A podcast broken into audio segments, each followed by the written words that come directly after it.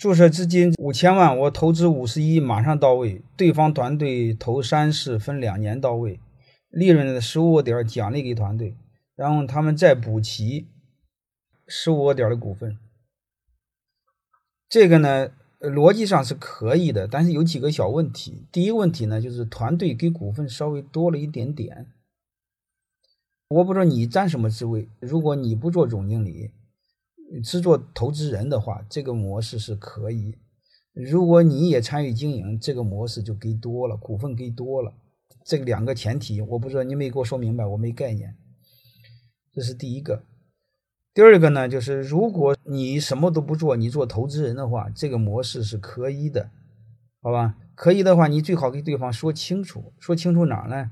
第一，三世的股份连分两年到位，两年到位的时候，第二年到位的时候。按什么价到位？按现在的价到位，还是第二年的价格到位？你得给他说清楚。再另外呢，剩余的补齐十五点股份按什么价到位？你对赌的业绩是多少？你要把它写清楚。我不知道，我我说明白没有？如果对赌的业绩没有，那个你是相当于白给股份，这个是不合理的。我更建议你锁定一个条件，锁定一个什么条件呢？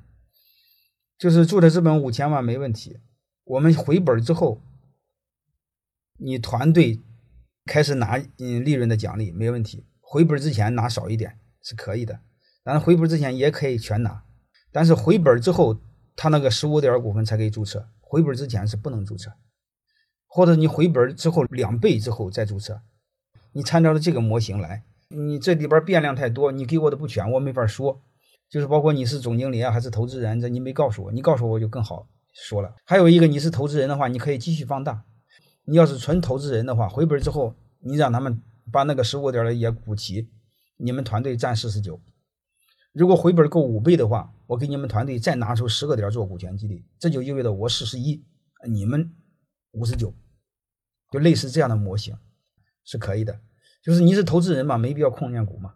但是如果你做总经理，那就不一样了。